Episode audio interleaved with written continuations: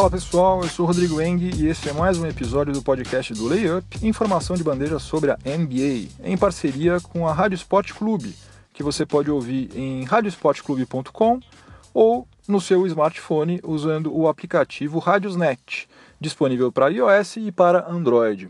Hoje eu vou falar sobre o excelente início de temporada que o Orlando Magic está tendo, falar também sobre a reviravolta no Phoenix Suns após a saída do técnico Earl Watson, que foi demitido. Tem um episódio especial do Máquina do Tempo, porque a gente vai voltar para uma data bastante importante. Uh, apesar de ser bastante cedo também, bem cedo, uh, já tem alguns jogadores que estão despontando como possíveis candidatos ao prêmio de Most Improved Player, de MIP, né? aqueles que mais evoluíram de uma temporada para outra.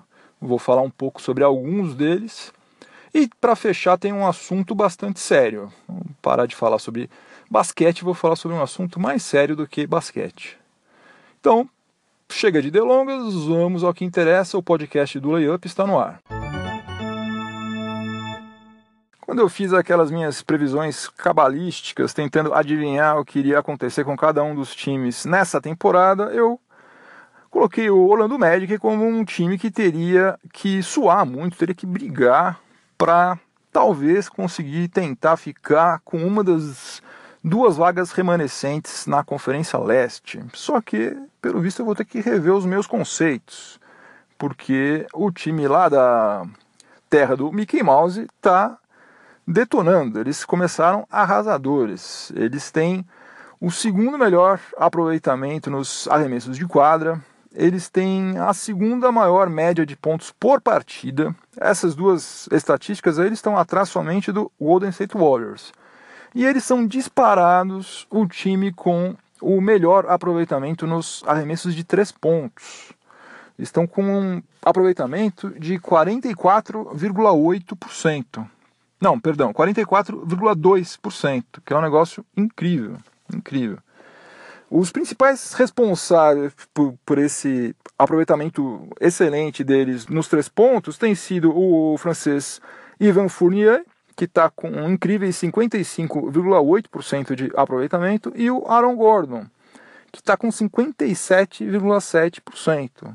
Uma coisa fantástica. Só que a grande dúvida que fica é se eles vão conseguir sustentar essa performance incrível ao longo das 82 partidas, né? Porque uma coisa é você fazer isso em oito partidas, outra coisa é você fazer isso, reproduzir isso durante seis meses, né? é mais complicado. Tanto é que eu fui dar uma conferida lá, dei uma pesquisada no Basketball Reference e eu encontrei o seguinte: é, desde quando a, a, linha de três pontos foi instituída, somente 11 equipes, somente 11 equipes acabaram a temporada regular com aproveitamento superior a 40% nos chutes de três pontos. E o recordista é o Charlotte Hornets na temporada 1996.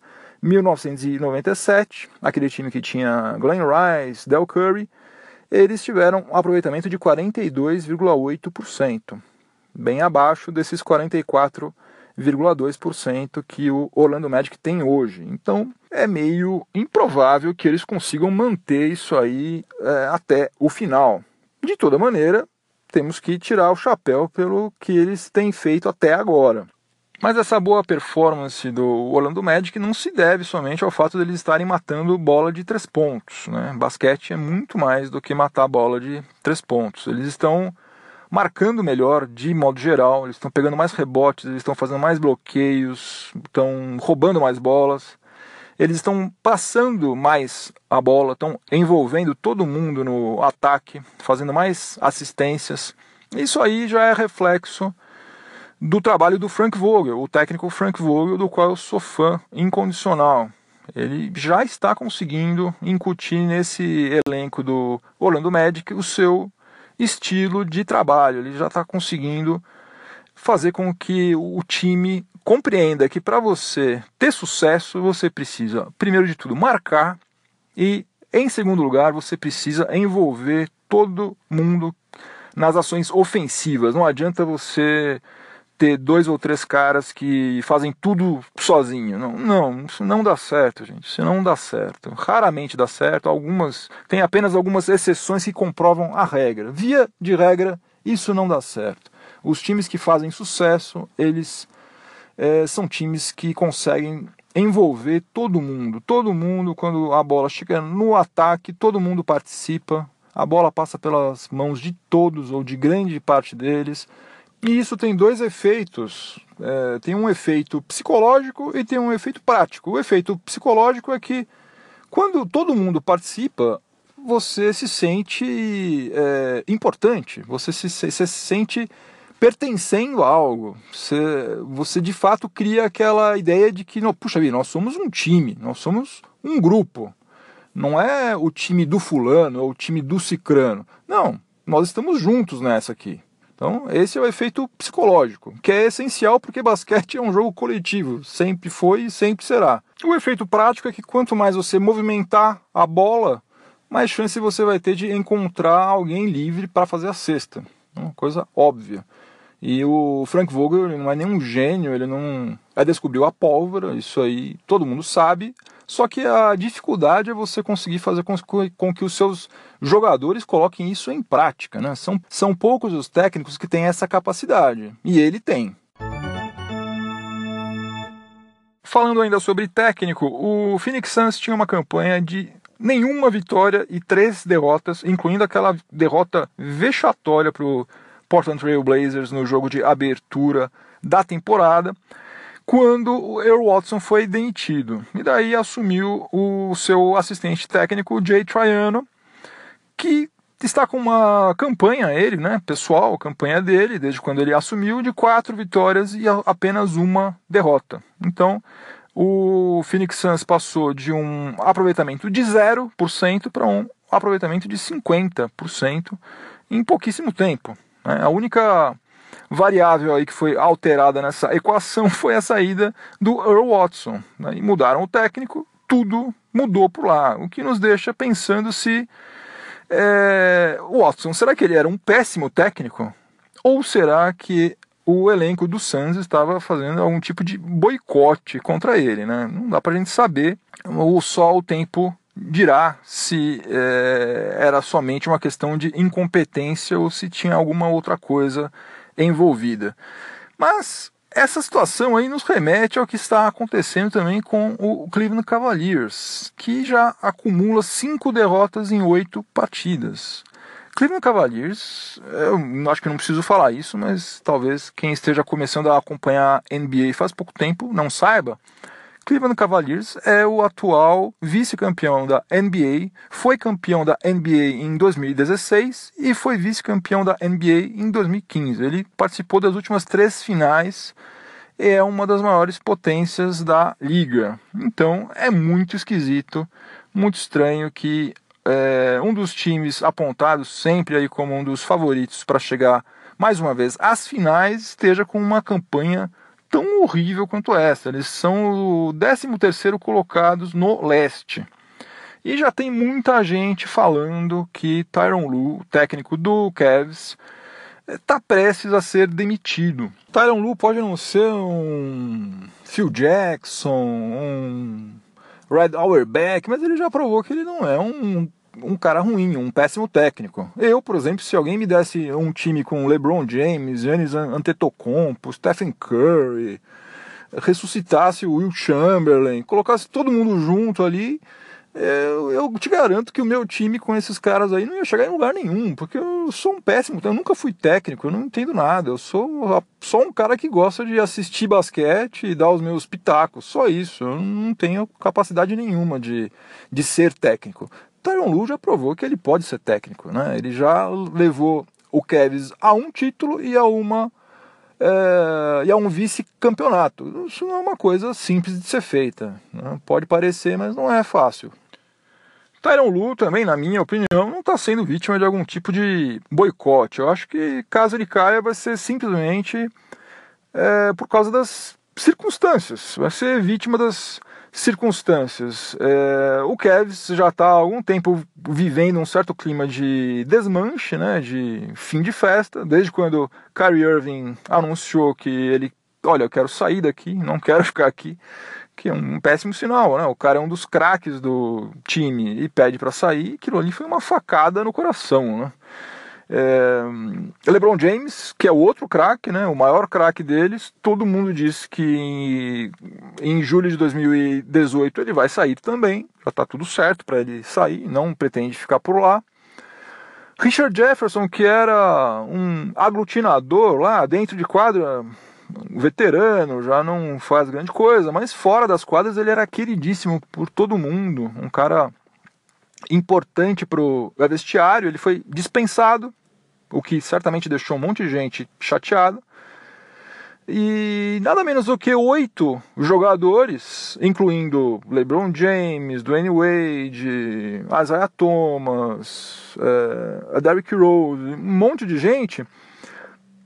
No ano que vem, eles ou vão ser free agents ou vão poder exercer aquela player option, que na prática dá na mesma, né? Caso eles não exerçam, eles vão se tornar free agents também. Então, nada menos do que oito jogadores podem não estar lá no ano que vem.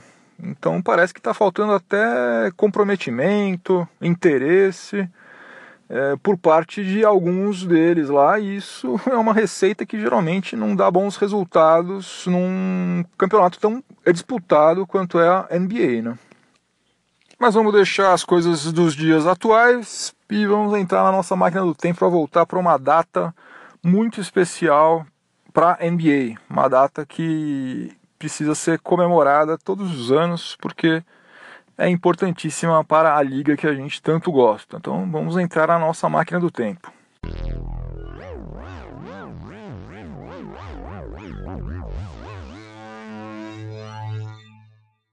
No dia 1 de novembro de 1946, o New York Knicks derrotou o Toronto Huskies no Canadá por 68 a 66. Naquela que é considerada a primeira partida na história da NBA, embora ainda não tivesse esse nome naquela época. Né? A liga ela foi fundada como Basketball Association of America, BAA, e ela contava apenas com 11 franquias. É, na divisão leste ainda não haviam as conferências, né? Na divisão leste nós tínhamos o Washington Capitals, o Philadelphia Warriors, o New York Knicks, o Providence Steamrollers, Boston Celtics e Toronto Huskies. Na divisão oeste tinha o Chicago Stags, o St. Louis Bombers, o Cleveland Rebels, Detroit Falcons e Pittsburgh Ironman. Desses 11 times, somente três permanecem em atividade: o Warriors, o Knicks e o Celtics. E a liga passou a se chamar NBA em 1949, quando ela recebeu várias franquias dissidentes da NBL, a National Basketball League, entre elas o Syracuse Nationals, que hoje em dia é o Philadelphia 76ers, e o Tree City Blackhawks, que é o atual Atlanta Hawks. Então, dia 1 de novembro de 1946, há 71 anos, nascia a nossa querida NBA. Parabéns a ela.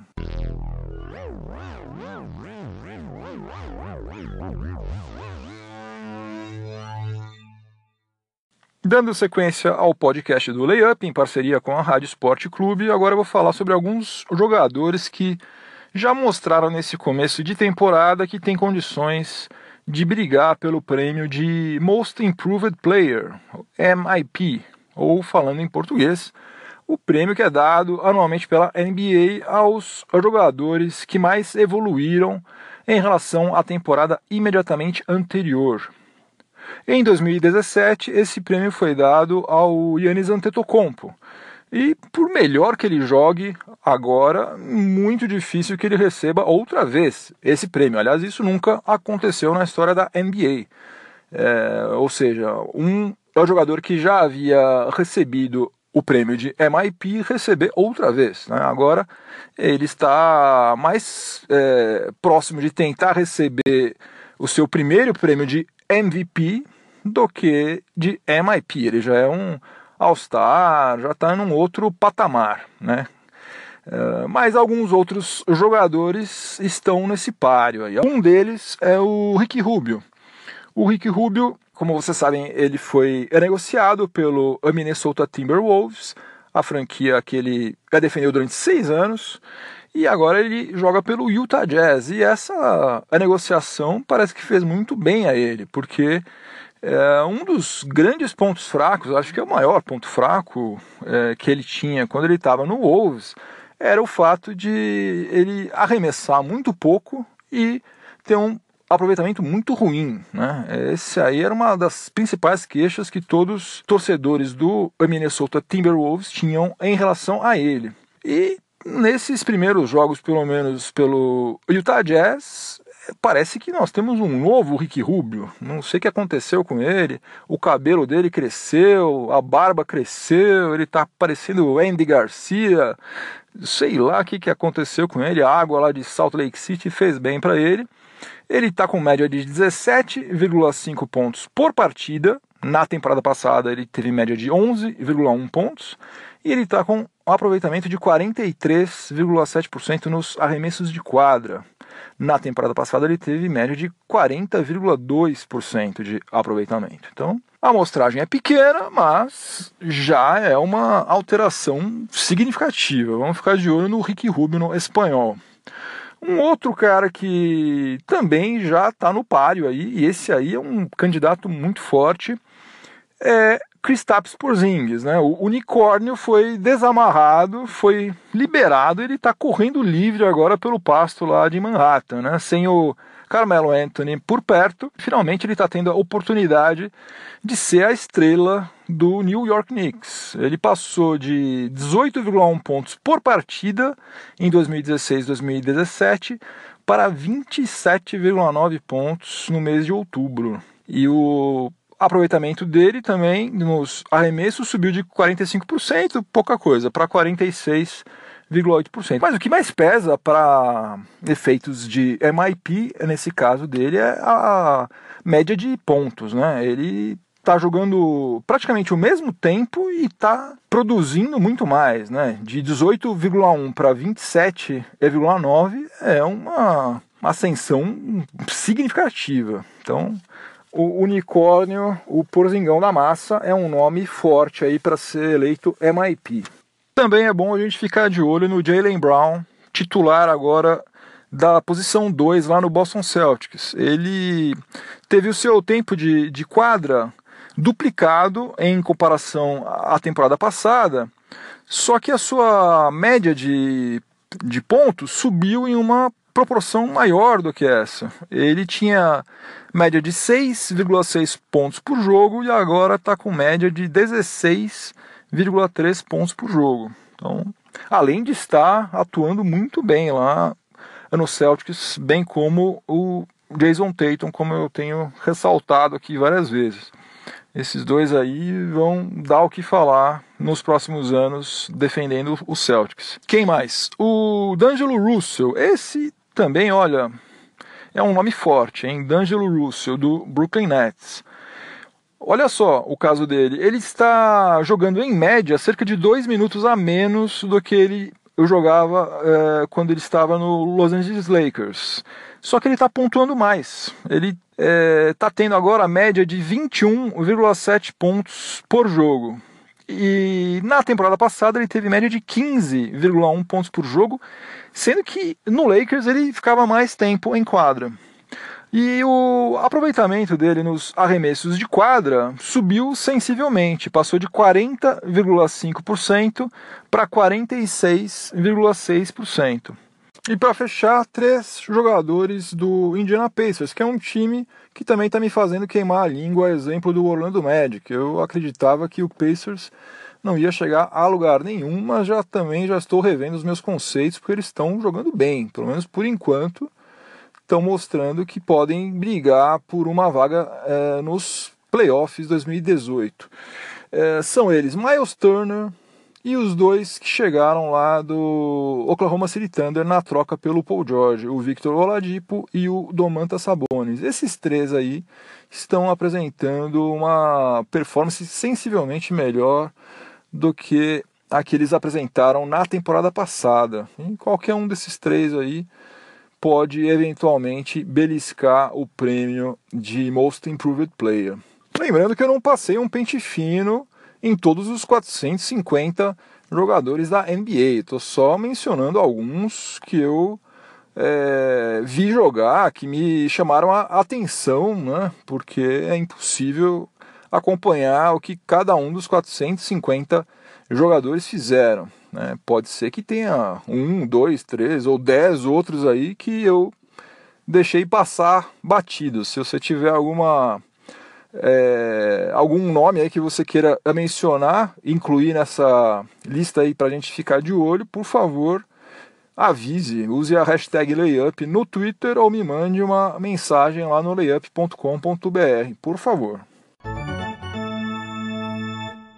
Hoje eu vou quebrar uma regra que eu mesmo criei aqui para o podcast do Layup, que é falar apenas sobre basquete, sobre NBA, mas é por uma ótima causa. É a prevenção do câncer de próstata. Como vocês sabem, no mês de novembro é o Novembro Azul, ou lá fora eles chamam de Movember. Né? O pessoal deixa crescer aquele bigode, o mustache. Então juntaram mustache com November, ficou Movember.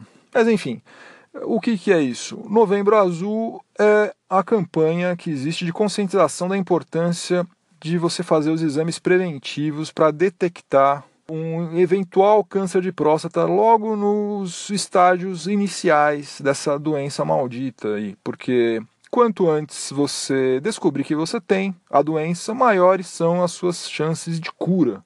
Então é importante que todo homem que tem 45 anos faça uma vez por ano, pelo menos, dois exames: é, exame de sangue do PSA e o exame de toque retal, que é aquele exame que muita gente se recusa a fazer porque acha que, ah, não, a minha masculinidade vai ser afetada se eu deixar o médico fazer o toque retal. Tal.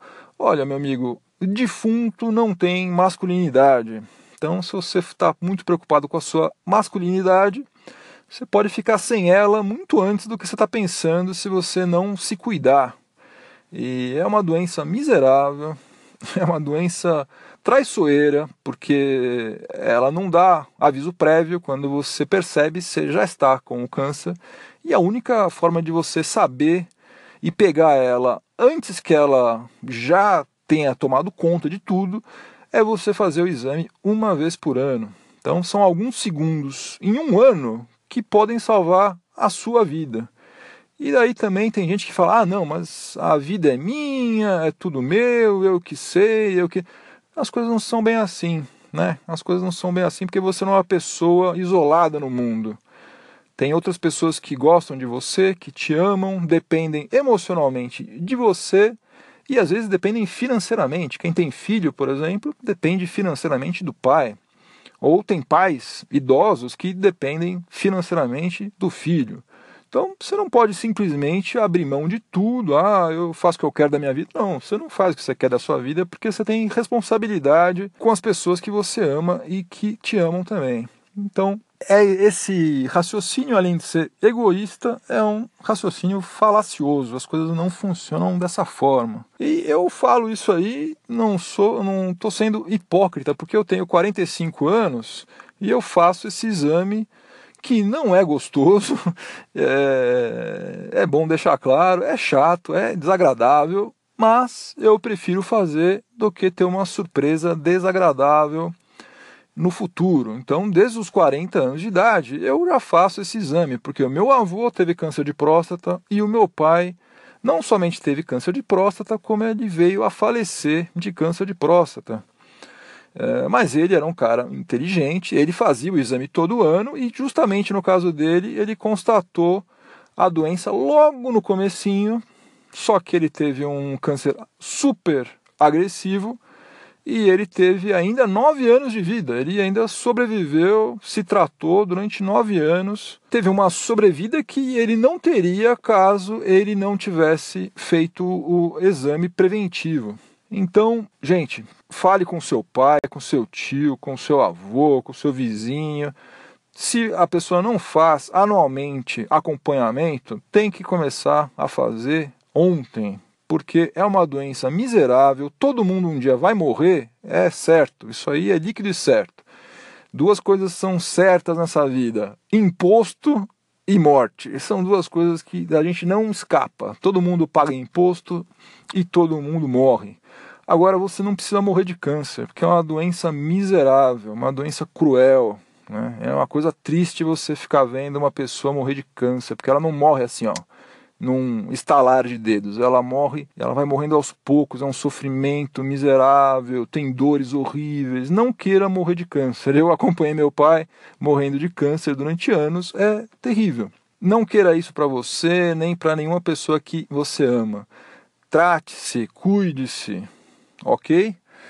É isso, vamos lá, vamos ser inteligentes, vamos aproveitar o mês de novembro para, é, se você ainda não faça exame. Se você não tem acompanhamento médico, procura um urologista e cuide-se. Cuide da sua saúde, cuide do seu futuro, do futuro da sua família e das pessoas que você ama. Estourou o cronômetro, não tem prorrogação, o podcast do Layup está acabando. É, só com dois recados finais aqui. Lembrando que você pode ouvir o podcast na Rádio Sport Clube às terças-feiras às 20h45 e às sextas-feiras às 20 horas. E também que você pode participar deste podcast mandando a sua pergunta, a sua dúvida, a sua sugestão, sua, seu elogio, sua crítica, usando a hashtag Layup no Twitter ou mandando uma mensagem para mim no site do Layup, layup.com.br. De uma forma ou de outra, a sua mensagem vai ser lida e você vai me ajudar a fazer este podcast. Então, por hoje é só. Até a próxima. Um abração. Bom fim de semana para todo mundo. Tchau, tchau.